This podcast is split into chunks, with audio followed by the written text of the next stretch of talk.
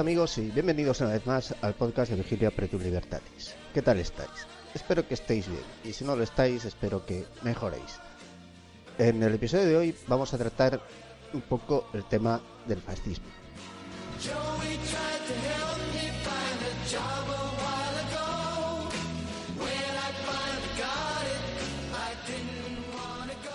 El fascismo es una ideología del siglo XX que nace mm, de las cenizas de la Primera Guerra Mundial y comienza en Italia y luego las dos siguientes décadas, tres siguientes décadas, se expandirá por, se expandirá por, por aparte de, de por Italia, por bueno, por, por Alemania, el movimiento nazi tiene cierta inspiración del fascismo italiano, aunque yo creo que habría que habría que distinguirlo y hacer una parte con, el nazismo, pero luego otros países como Hungría, Rumanía, eh, los estados títeres de Eslovaquia o de Croacia y, y también pues ciertas versiones del fascismo hubo en la Francia de Vichy, no por el gobierno de Vichy, sino por partidos y organizaciones que operaban dentro de la Francia de Vichy, y también el Reino Unido, eh, la Unión Británica de, fascistas,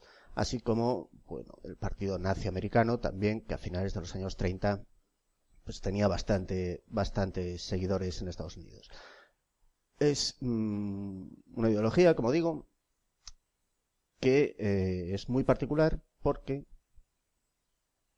porque no solo es una ideología hija de su tiempo, sino porque ya en, los años 40 pues eh, la caracterizaba algo que sigue caracterizándola hoy en día.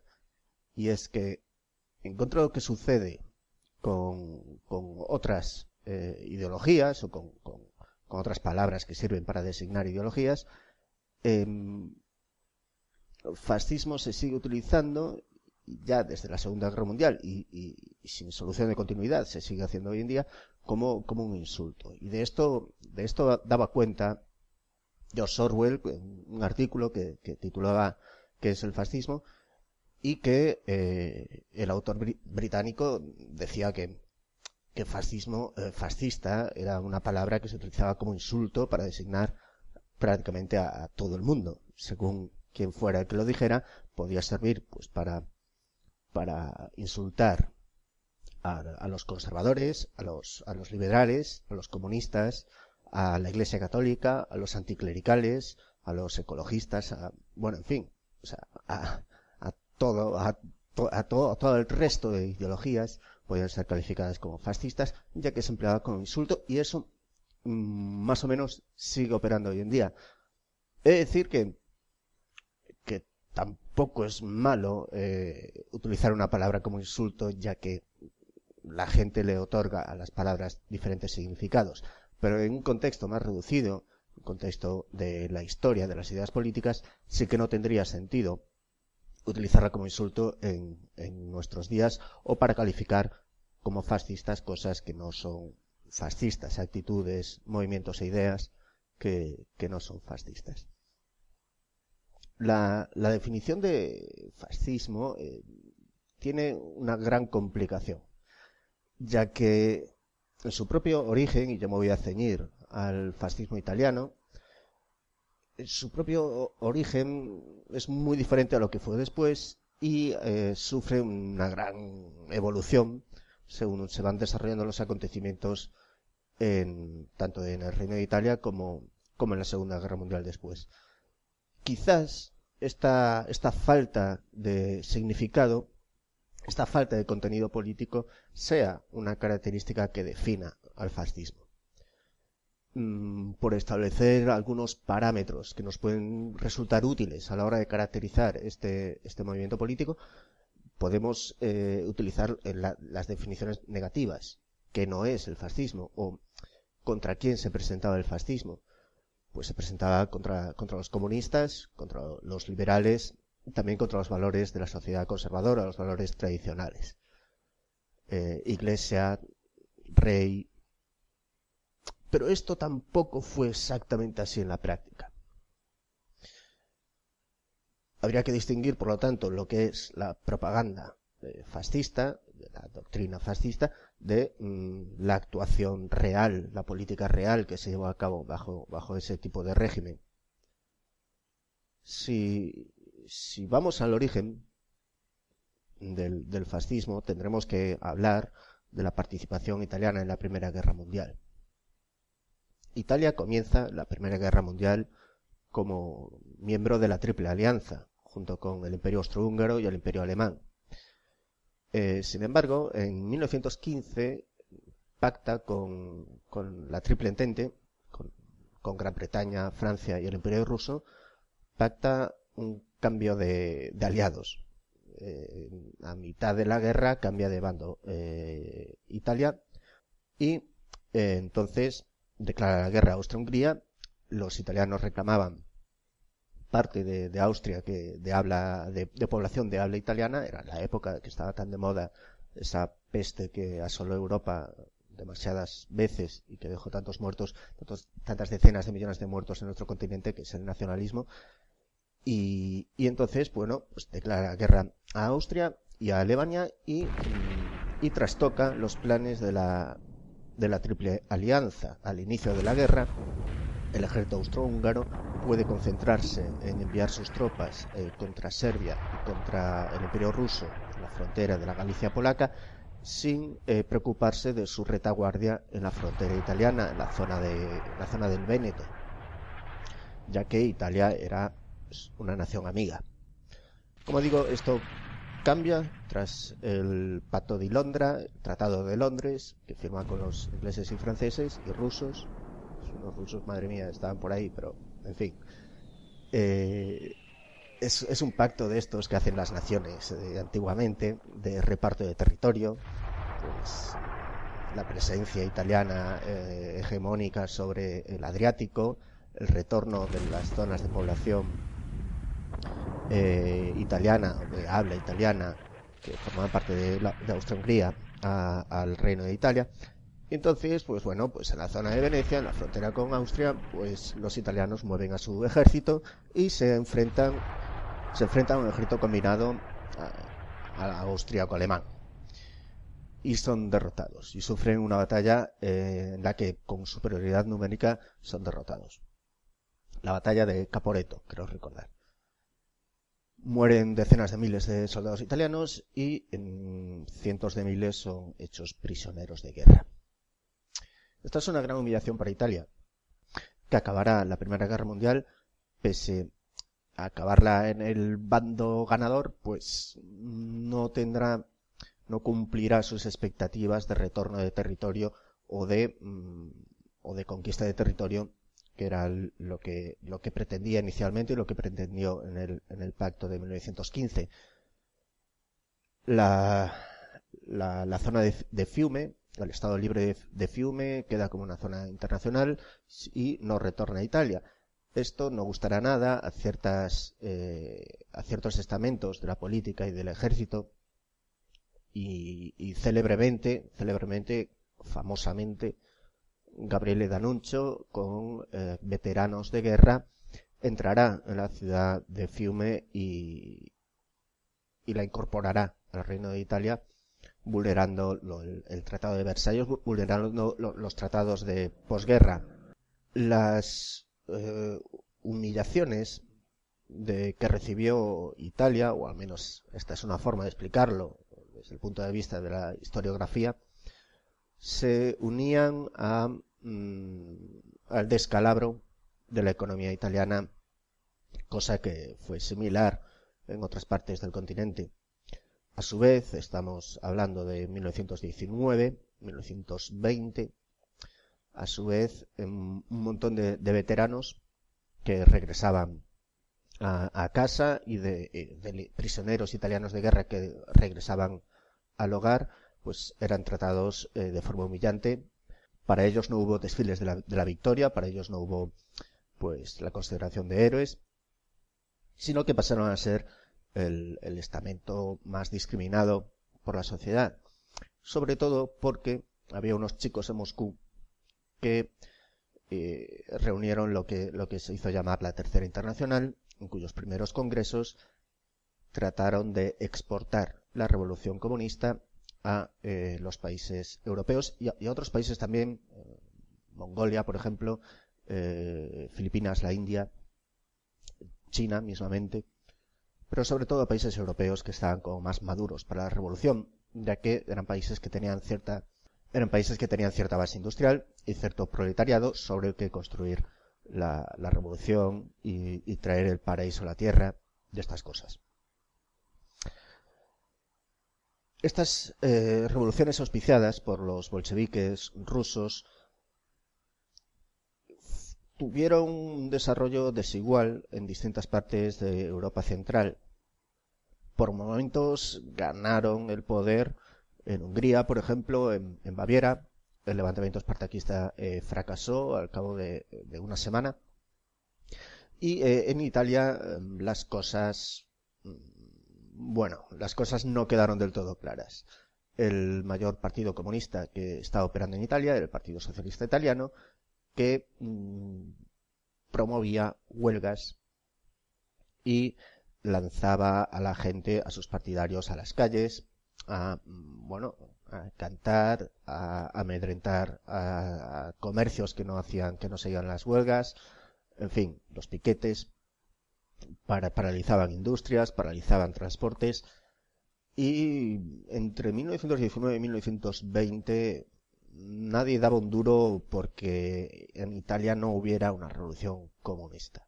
Italia, hay que decirlo, es el país occidental con, mayor eh, presencia histórica de los comunistas. Recordemos luego lo que ocurrirá en los años de posguerra.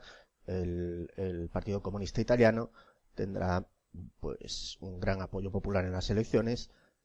Curiosamente nunca ganará las elecciones. Se dice que por el por el asunto del, del multipartido, ¿no? De, la alianza del resto de partidos que iban a impedir en todo caso eh, que uh, llegar a acuerdos con los comunistas o que los comunistas llegaran al poder y esta misma alianza fue la que posibilitó pues el Tangentópolis, Tangentópolis, eh, que era el reparto de las eh, comisiones por obras públicas, el sistema de gobierno que, hubo en Italia desde el año 46 hasta el año 93. Pero bueno, esto es otra historia. Eh, era una, situación prerevolucionaria. Huelgas, caos, violencia política en la calle. Y de aquellos tipos que el poeta Gabriele D'Annunzio eh, utilizó para entrar en Fiume e incorporarla a Italia, pues eran veteranos de guerra, veteranos de grupos eh, especiales, grupos que no eran de operaciones especiales, eran grupos de asalto, grupos de primera línea, los llamados arditi o impetuosos.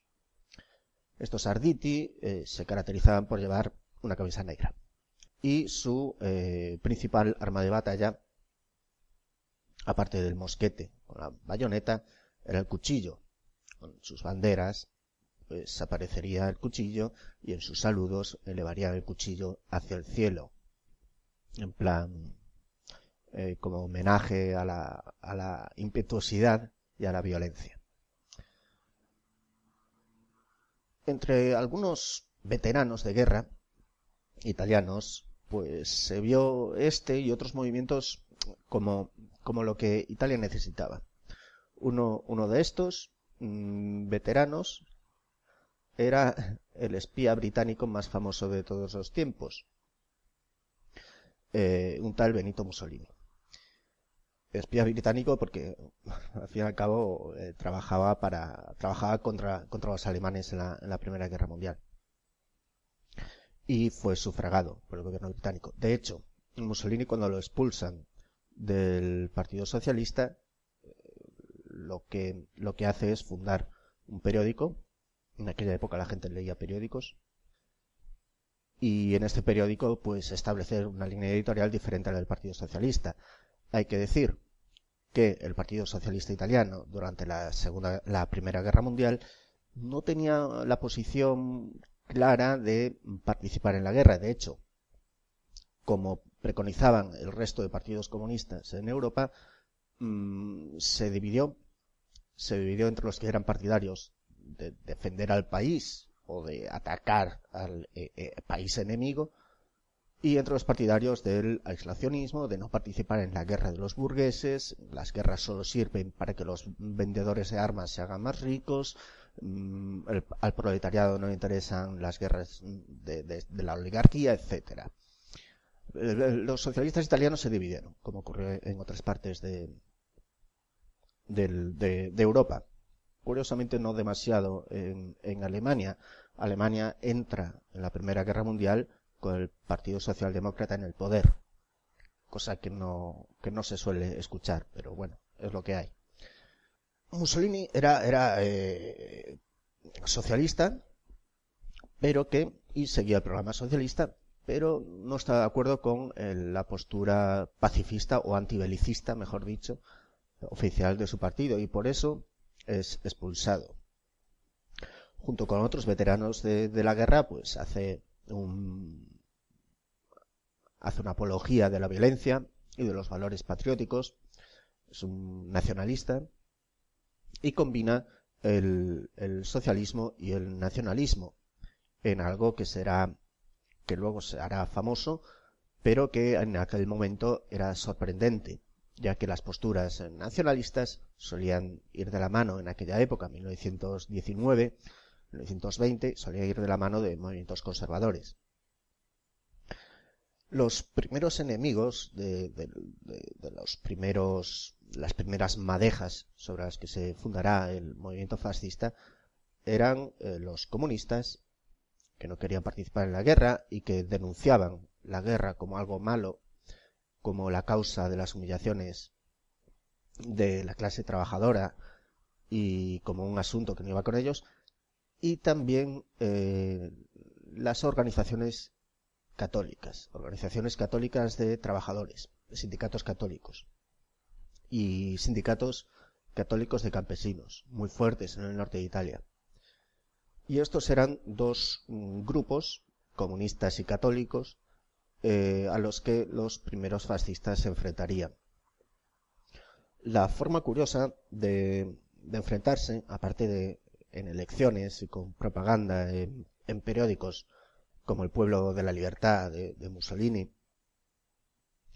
pues la forma de enfrentarse, eh, bueno, en, elecciones hay que decir que en las primeras elecciones, cuando todavía no son nada relevantes los, fascistas, eh, en su programa electoral piden pues la jornada de ocho horas, pensiones para para impedidos y para y, la jubilación reducirla a los 55 años, eh, pensiones para los veteranos, en fin, la reforma agraria, muy importante, una serie de, asuntos en los que pedimos los fascistas que no se diferenciaban mucho de lo que del programa del Partido Socialista y, tiene sentido porque realmente su diferencia no era ideológica sino no, era del todo ideológica sino en el en el asunto únicamente mm, de la guerra y de la postura ante la guerra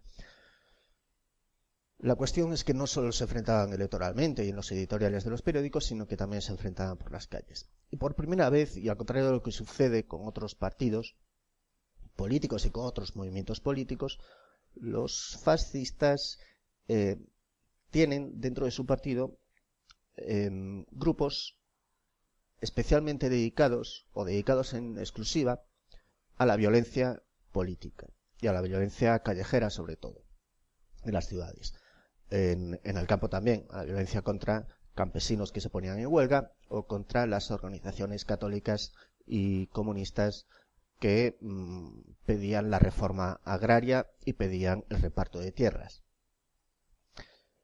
Hay que decir que se había producido cierta reforma agraria por los gobiernos italianos. En, en Italia solían mandar los liberales, eh, que hicieron posible, bueno, hicieron posible. La verdad es que no fue un éxito del gobierno. La, verdad es que Italia sale de la guerra arruinada y muchas otrora grandes familias tienen que vender sus propiedades y se las venden a pequeños propietarios campesinos, gente que antes trabajaba para ellos en aquellos latifundios, pues pasaron a ser dueños de parcelas de terreno.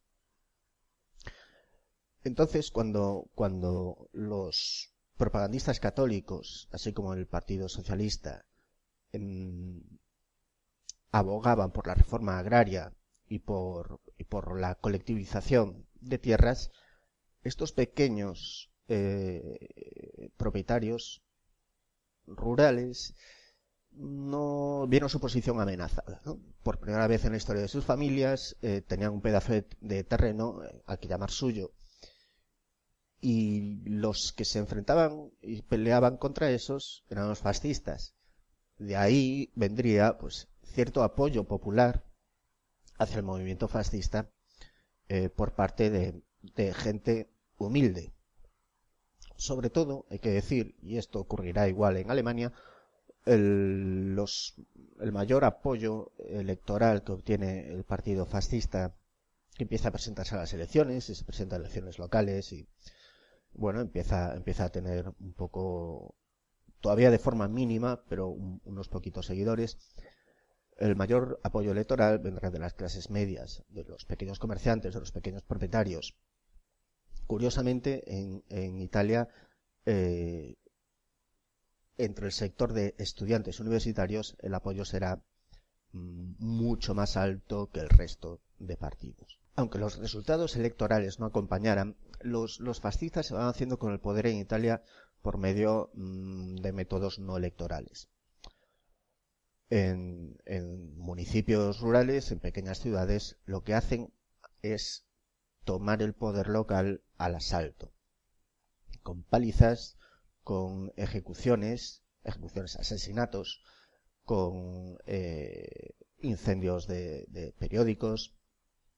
En ocasiones entran en ayuntamientos y eh, sacan a patadas y a golpes a, los alcaldes y nombran entre ellos pues a un alcalde que normalmente era pues algún veterano de guerra o algún militar de, que vivía en el pueblo y del que, y bueno, una figura conocida por el pueblo profundamente conservadora, porque se produce, se empieza a producir algo muy extraño, y es que el fascismo es por una parte un movimiento contrarrevolucionario porque se opone a la revolución y de ahí y de esta oposición obtendrá el apoyo de sectores conservadores eh, de la población y de, la alta burguesía, aunque, aunque poblacionalmente eran una minoría, pero bueno, habrá apoyo financiero, claro. Pero por otra parte, era revolucionario porque ellos querían hacer la revolución. Y se oponían a los valores tradicionales, se oponían se oponían a la iglesia, se oponían, pues bueno, pues a trono, altar, ¿no? Incluso no eran monárquicos. Esto, estos puntos que definen o definían en aquella época mucho a dónde ubicar un partido político, un movimiento político, pues los fascistas lo irán cambiando en función de dónde están sus intereses y, de, pronto pues, se encuentran con que para seguir ejerciendo la violencia, la violencia política en las calles y en los campos eh, necesitan el apoyo pues, de las fuerzas de seguridad locales, de la policía, del ejército. Los fascistas se desplazan de un pueblo a otro eh, utilizando material del ejército. Entonces, instituciones tan, tan tradicionales y conservadoras como las Fuerzas Armadas y la monarquía ya no pasarán a ser, eh, ya, no se opondrán los fascistas a ellas, sino que eh, las pasarán a defender frente a la revolución que preconizaban los comunistas, que eran pues antimonárquicos, antiejército y querían robarle eh, los terrenos a los pequeños propietarios, así como las tiendas y las fábricas, colectivizarlas hacia la revolución. Entonces, eh, los fascistas eran los únicos que en la calle se oponían con violencia a esto y, podían ganarles. Eh, lo que no ganaban en las urnas lo, lo ganaban con golpizas y con causando disturbios y con asesinatos. Llega un momento en que van cayendo tantas, eh, tantas pequeñas ciudades, eh, sobre todo en el norte de Italia, en el norte industrial y en el centro de Italia, que, mm, bueno, los, los partidarios de, Mussolini, que era el líder del movimiento, tampoco es que estuviera al, tanto de lo que ocurría en todas partes. Muchas veces los fascistas eh, aparecían como una seta en un sitio sin tener contacto, sin tener contacto con, con nadie más. Era solamente el conocer un mensaje y el saber que estaban haciendo algo unos tipos en el pueblo de Alao, entonces en un pueblo surgían los, los fascistas y se hacían con el poder por medio de, la violencia. Llega un momento en que van cayendo tantas eh, ciudades en manos de los fascistas que realmente el, gobierno deja de tener el control del territorio, control de, la, de la mayor parte de Italia. Y en ese momento decenas de miles de fascistas hacen la, famosa marcha sobre Roma, que mm, no es que llegaran a Roma y tomaran la ciudad, sino que se preparaban para hacer una demostración de fuerza y para hacer un desfile. Pero en el gobierno, pues había gente que decía, bueno, si dejamos que suceda en Roma lo mismo que ha sucedido en ciudades como Turín o Milán, eh, el gobierno entonces caerá y será un golpe de Estado. Entonces esto hay que impedirlo. Y desde el gobierno se redacta una ley para, eh, para ordenar a las Fuerzas Armadas intervenir con todos los recursos necesarios para impedir la, marcha de los fascistas sobre Roma, la manifestación en Roma. El problema es que el rey Víctor Manuel III no firma el decreto y el ejército se queda sin el control, el, gobierno, perdón, se queda sin el control del ejército. El ejército eh, obedecía en última instancia al rey. De hecho, el rey no llega el, rey Víctor Manuel llega a adoptar otra postura y podría haber barrido a los fascistas, que como digo, eran, eran pocos y eran unos matones que frente a unas fuerzas armadas más o menos organizadas y equipadas no podrían haber operado eh, ningún tipo de, de, defensa, ¿no? de, resistencia. La marcha sobre Roma es un éxito, se deja a los fascistas marchar sobre Roma, manifestarse en Roma y, eh, y temiendo un aumento de la violencia política o, porque en el fondo era un fascista y veía a los fascistas como, los defensores de sus derechos frente eh, de sus derechos de rey frente a los revolucionarios eh, comunistas que eran antimonárquicos, querían abolir la, monarquía, pues el rey manda a Mussolini, nombra a Mussolini primer ministro, le manda a formar gobierno. Y se forma el primer gobierno fascista, en el que hay, eh, creo que tres ministros del partido fascista, el resto eran de otros partidos, gobierno en coalición, los fascistas todavía tienen minoría, y eh, bueno, y se alaba como se va calmando la situación de violencia política. Es, curioso, es, curioso que sucede algo simétrico en, Alemania. Cuando Hindenburg nombra canciller a Hitler, lo hace pues para prevenir la violencia política y como, mm, como eh, forma de aplacar movimientos revolucionarios. Em, el problema es que una vez que los fascistas llegan al poder, ya, eh, ya cagado. Ya se te ha metido el cáncer en el gobierno, en las instituciones del Estado. Lo primero que hacen los fascistas es hacerse con el control de los medios de comunicación, de los transportes, de los medios de comunicación públicos, de los transportes, de los servicios de inteligencia, de la policía, del aparato de seguridad del Estado, y eh, empiezan a tener datos sobre su posición política, que eran, eh, eran principalmente socialistas. Y empiezan, pues, empiezan a desaparecer diputados socialistas, empiezan a, aparecer muertos, eh, se dificulta, se dificulta la publicación de medios de propaganda de otros partidos y se supersubvenciona su propio partido. En 18 meses los fascistas pasarán de tener unos 10.000 militantes a tener 300.000, porque ya tienen el aparato del Estado y sobre todo se dedican a la propaganda. Realmente en este primer gobierno fascista los de Mussolini no llevan a cabo ninguna gran reforma, no llevan a cabo ninguna gran iniciativa legislativa, se limitan a mantener lo que hay, eso sí, controlando la seguridad del Estado. Se dedican a hacer propaganda y pues realmente mm, mantienen el statu quo eh, previo a los sucesos revolucionarios de 1920 y 1919. Eh, ¿Qué pasa? Que al portavoz de la bancada socialista, que era un tipo muy popular, eh, porque el, Partido Socialista todavía era un, partido con, gran apoyo, pues aparece muerto en una cuneta a las afueras de Roma y los y la gente en general dice esta vez han pasado o sea, está bien dar palizas a los comunistas, pero es que no se puede andar matando a la peña así, con impunidad. Dentro del propio partido fascista hay gente que, que abandona el partido porque la violencia debe tener un límite. Y ahora que ya están en el poder, pues debería de reducirse la violencia. La, la reacción de Mussolini es totalmente la opuesta a la de estos eh, pusilánimes. Supongo que pensaría que son pusilánimes.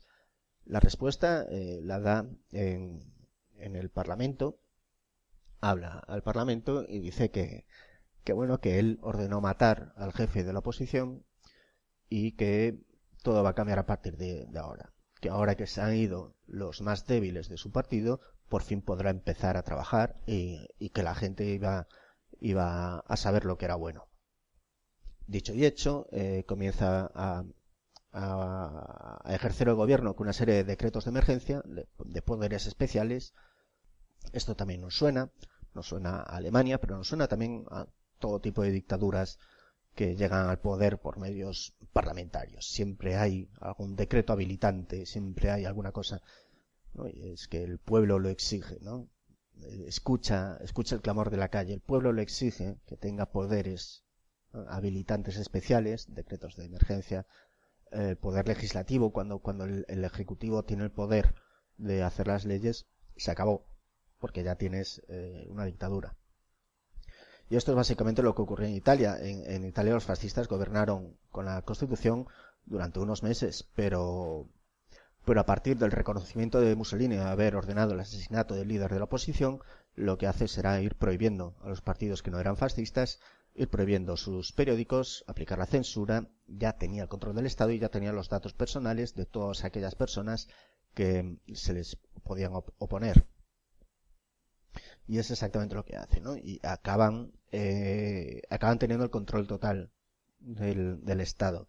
De hecho, de hecho, uno de sus oponentes, el, eh, que era un diputado del Partido Liberal, tenía un periódico, se llamaba El Mundo, que el mundo, eh, pero no era Pedro J. Petro, Pietro J. No, no, no.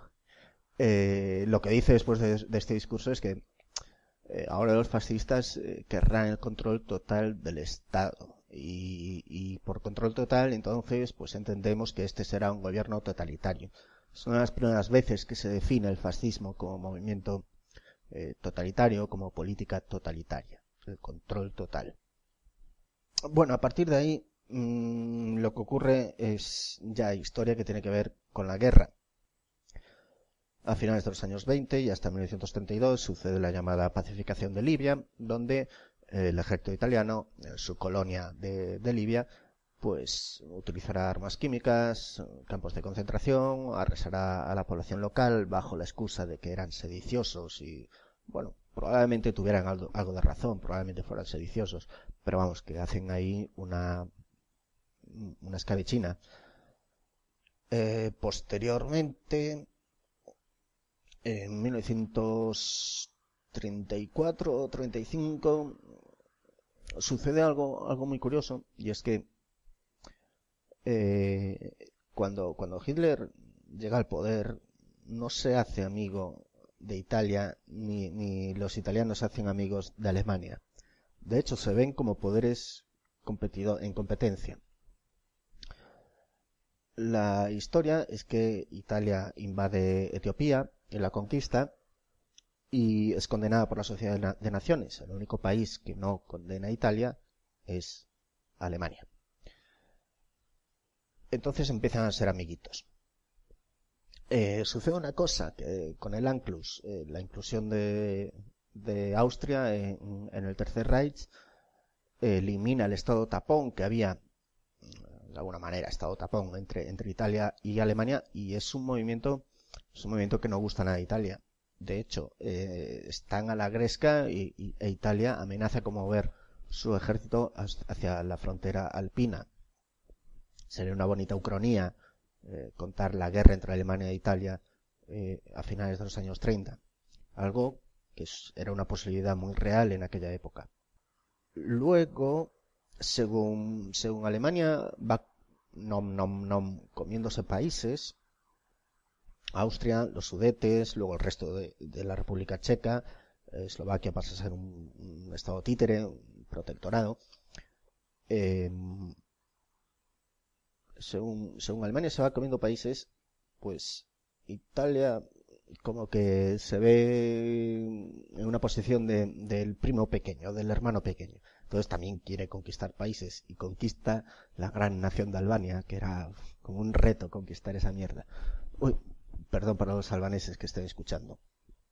En 1939, Italia y Alemania firman el Pacto de Acero, que es la base de, lo que conocemos como eh, el eje. Luego se sumará Japón, y mm, bueno y deciden que las, en las guerras de uno debe participar el otro etcétera.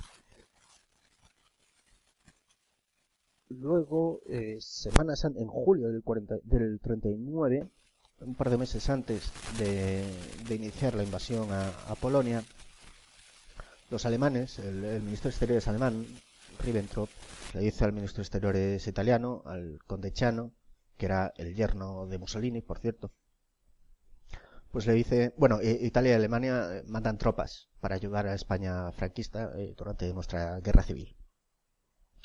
Es decir, pero, pero dentro del Teatro de Operaciones Español no colaboran precisamente. ¿no? de hecho, en algún momento hay alguna operación que hacen los italianos sin contar con, con el resto de los aliados y y como que ni los españoles ni los alemanes están muy de acuerdo con esa forma de operar. Tampoco brillan demasiado en el teatro de operaciones eh, español. Ah, en, julio del 39, antes de la, antes de la invasión de Polonia, Ribbentrop le asegura al conde Chano que, mm, bueno, que, que no habrá una guerra en Europa, pero, bueno, que, que la habrá, pero en tres años, que va a tardar tres años la guerra el ministro de Exteriores alemán miente al ministro de Exteriores italiano y la guerra se inicia en, septiembre de ese año. La movida es que Italia no estaba preparada para la guerra. Un testimonio de esta apreciación es el diario personal del propio conde Chano, que va anotando todo lo que se le va ocurriendo y, era un tipo, bueno, era un fascista de los pies a la cabeza, por lo tanto, admirador de la violencia, era un fanático de, Mussolini, admiraba mucho a su suegro, eh, pero era un tipo que tenía la, que era capaz de coger distancia y ver que Italia no estaba, no estaba preparada ni de lejos para, para una conflagración europea. Italia no se mete en la Segunda Guerra Mundial inmediatamente en el año 39, sino que esperará a la caída de Francia eh, bueno, de casi toda Francia, en el verano de 1940. De hecho, las primeras operaciones militares italianas son en su frontera francesa en la, Costa Azul y son un fracaso. Los, los franceses detienen el avance italiano y serán los alemanes los que acaben con, con su movimiento circular, acaben por llegar al sur de, de Francia y llegará la, la rendición de, Francia. La participación italiana en la guerra no, no fue nada espectacular. En su ejército de África, su ejército colonial de África, se intenta un avance hacia Egipto, pero es detenido por los británicos y de hecho se sucederán humillantes derrotas en el norte, en el norte de África hasta la llegada del Africa Corps. Luego, eh, tratan de invadir Grecia desde sus bases en Albania. La invasión es un fracaso. El ejército italiano tendrá que retirarse y espera la llegada del ejército alemán que conquistará Yugoslavia y Grecia. Luego perderán Etiopía y luego irán perdiendo paulatinamente eh, Libia hasta que se produce la invasión de Sicilia en 1943 y como que ahí la gente ya estaba hasta los huevos de, de Mussolini y de su puta madre.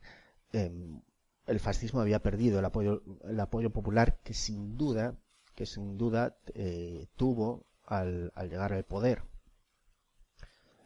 Y, en los años 20 y parte de los 30. Es decir, el fascismo siempre contó con un gran apoyo popular. A finales de julio de 1945, creo que el 25 de julio, Santiago Apóstol, eh, lo que, bueno, se produce un golpe de Estado, elementos fascistas y militares, elementos fascistas y militares deponen a Mussolini y lo meten en prisión. Unas semanas después, el rey de Italia cambia de bando. Esto se hace muy mal y de forma muy poco organizada. Bueno, el rey nombra a Badoglio jefe del gobierno, Badoglio era un militar, pero quedan muchas bolsas fascistas dentro de Italia. De hecho, los, los aliados no podrán avanzar muy rápidamente debido a estas mismas bolsas. El país está dentro de la Segunda Guerra Mundial y a su vez viviendo una suerte de pequeña guerra civil entre partisanos y camisas negras. Los alemanes llegarán para resolver la situación y e, e invadirán la península italiana eh, tomando Roma y rescatando de su prisión a Mussolini. Formarán en el territorio controlado que tenían controlado los alemanes en el norte de Italia un estado títere y pondrán a Mussolini al cargo eh, la República de Saló o República Social Italiana los partidarios de Mussolini, bueno, pues crean otro nuevo partido fascista, para el Partido Nacional Fascista, será el Partido Republicano Fascista, y aplicarán, igual que el resto de estados títeres que había en Europa, como, como Croacia, como Bohemia, Moravia, pues eh, aplicarán directamente las consignas, eh, las, las, órdenes de los alemanes.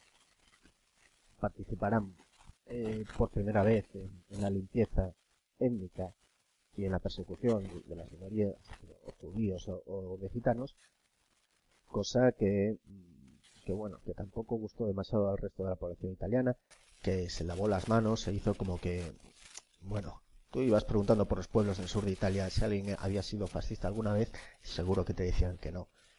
Y mintiendo, aunque eso sí, el sur de Italia fue la zona que menos controlaron los, los fascistas italianos, en particular Calabria y Sicilia, donde tradicionalmente el Estado italiano pues tampoco, tampoco tuvo nunca mucho control, ya que eran familias con una alta apreciación de la lealtad dentro de las familias, las que controlaban el territorio y las que proveían los servicios públicos, a la gente que estaba de acuerdo con ellos, a la gente que pagaba las, los sobornos o pagaba las mordidas.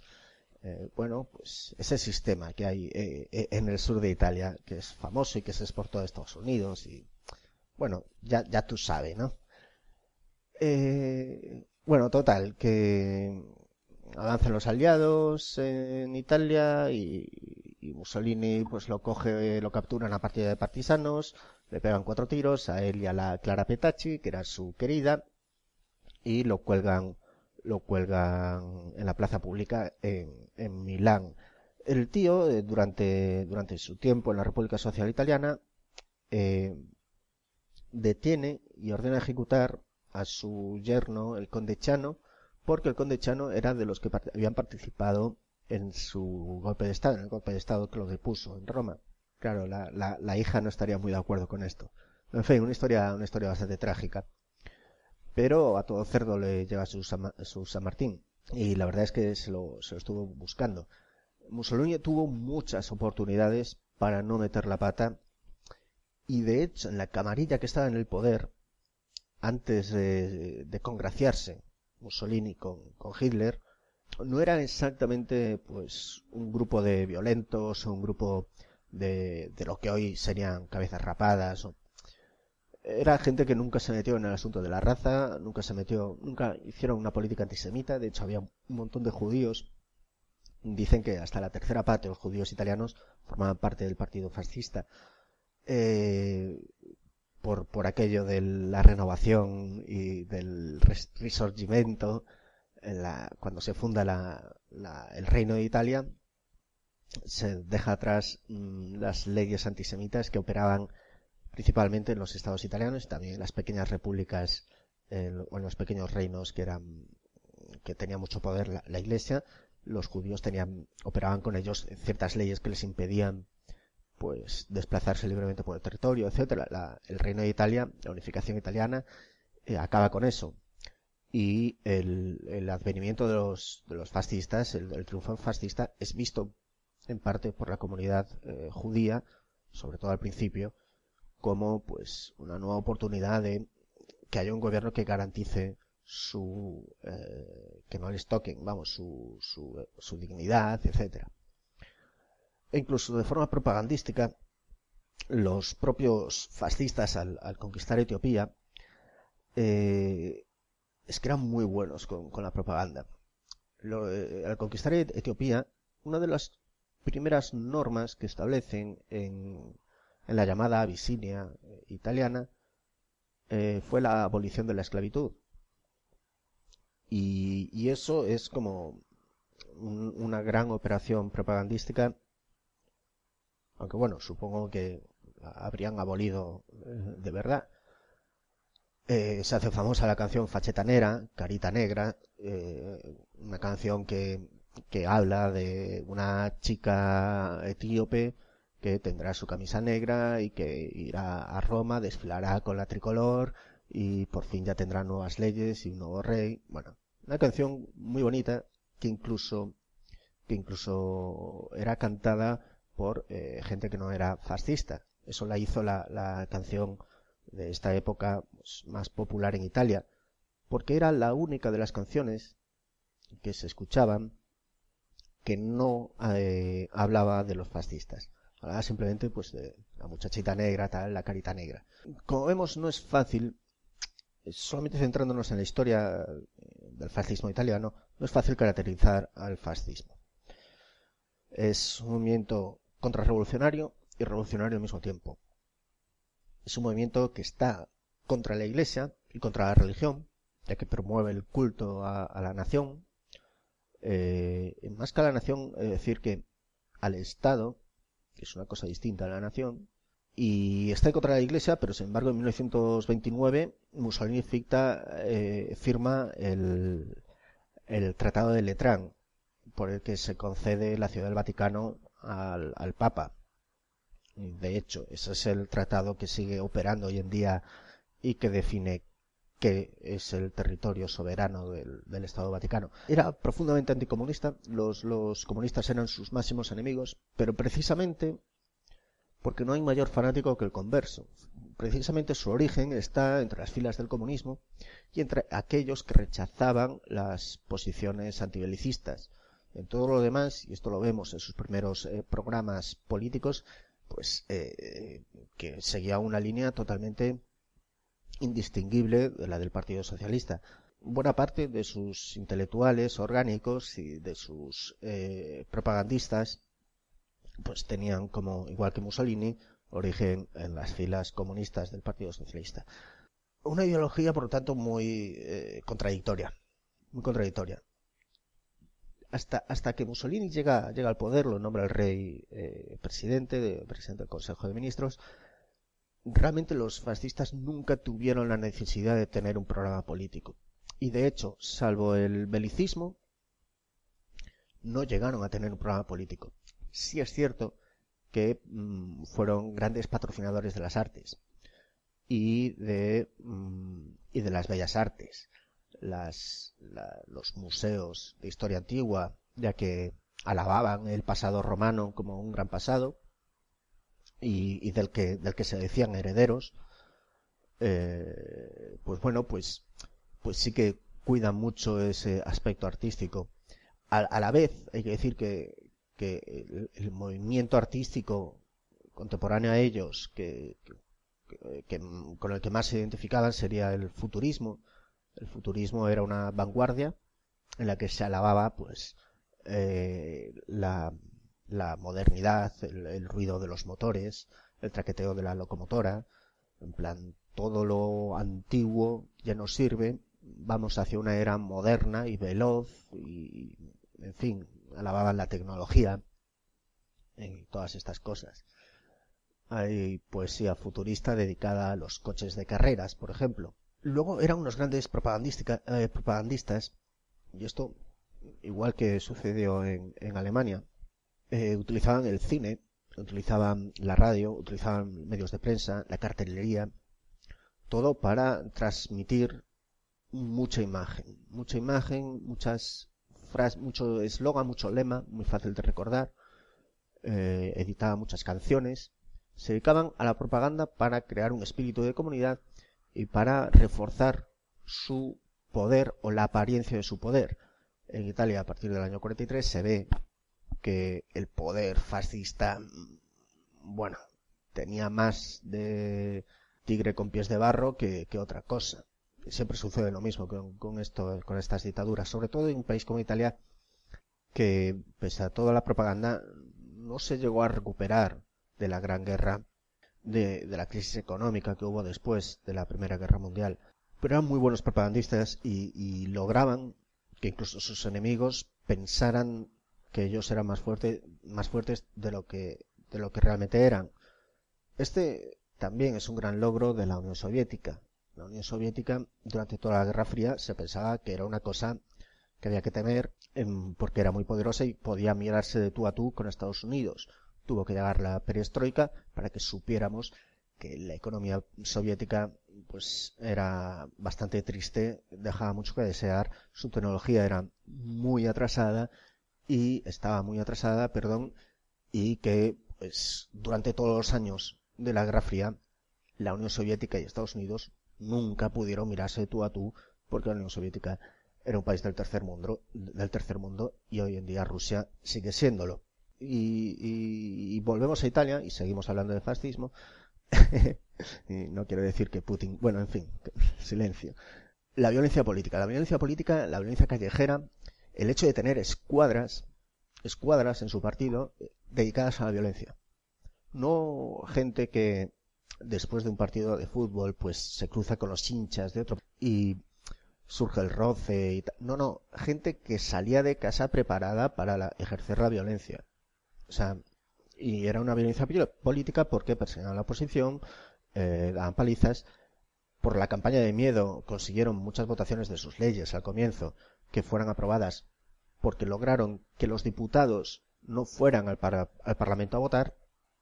Cosa parecida hicieron los nazis, cosa parecida se hace eh, se hacía en Venezuela eh, mm, con todas las salvedades, pero hay puntos de, en común que yo creo que hay que, que hay que recordar.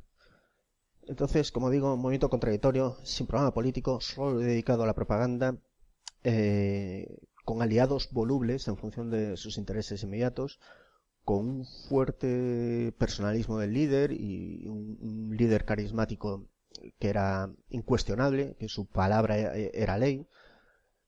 Eh, luego, como el resto de dictaduras, mm, la persecución a la oposición y, el, gobierno por decretos de emergencia, todo utilizando a la, propia ley para modificarla según sus intereses. Recordar que lo primero que, de lo que tomaron el control fue de la policía, de los medios de comunicación. Es decir, una serie de características que vemos que son eh, iguales eh, a las que sucede en Alemania. Sin embargo, en Alemania en lugar de realizar el culto al Estado, realizan el culto a la raza. Lo de Alemania es una historia distinta que tendrá que ser contada en otra ocasión. A ver si os hablo en un próximo podcast de la Alemania que pudo ser en caso de ganar la guerra. Algo imposible. Como veis, estos temas de los años 20, 30, 40, de la Segunda Guerra Mundial, de todas esas ideologías políticas, son, son temas que, que son de permanente actualidad es el, mundo está hecho eh, sobre, las sobre las cenizas de ese mundo pasado y sobre las cenizas de, demasiados cadáveres como para como para ignorar el pasado y como para ignorar que estas cosas han sucedido. Igual que Alemania, por cierto, Italia era un país que no era precisamente atrasado, sí que tenía muchos problemas en el campo y sobre todo en el sur, con la falta de control del Estado de todo el territorio, pero eh, era un país desarrollado, era, un país urbano, un país industrial. No existe una receta. Lo que quiero decir es que que estas cosas hayan pasado en Italia, en Alemania, en Francia, en Hungría, eh, no hace que, como ya han pasado, ya no vuelven a pasar y ya estamos vacunados. No, no, no, no, no. O sea, no existe una receta contra el mal. Al mal hay que seguir combatiéndolo. Además, ojo, hablo de mal, porque la Segunda Guerra Mundial y para ver eh, la importancia que tiene seguir hablando de este tema, que tiene muchas derivadas, y hoy hemos tratado una de sus derivadas, para ver la importancia que tiene es que se trata de un conflicto en el que se puede identificar el mal, puede señalar quién era el malo. En fin, eh, esto ya va para cerca de una hora, así que no sigo más. Espero que os haya gustado. Al final, en lugar de hablar de fascismo, he hablado un poco de la historia de la Italia fascista, pero eh, y, la verdad es que no me he metido en contenido concreto, pero bueno, como aperitivo no está mal. Así que nos veremos en otra ocasión. Recordar que podéis leer en el blog crónicasdelmundofeliz.com, en Facebook, facebook.com barra crónicas del mundo feliz y en Twitter si me encontráis. Escuchadme en Vox, eh, suscribiros ahí y suscribíos también al podcast en iTunes, que lo encontraréis en podcast. Eh, bueno, Venga, sin más, me despido. Hasta luego.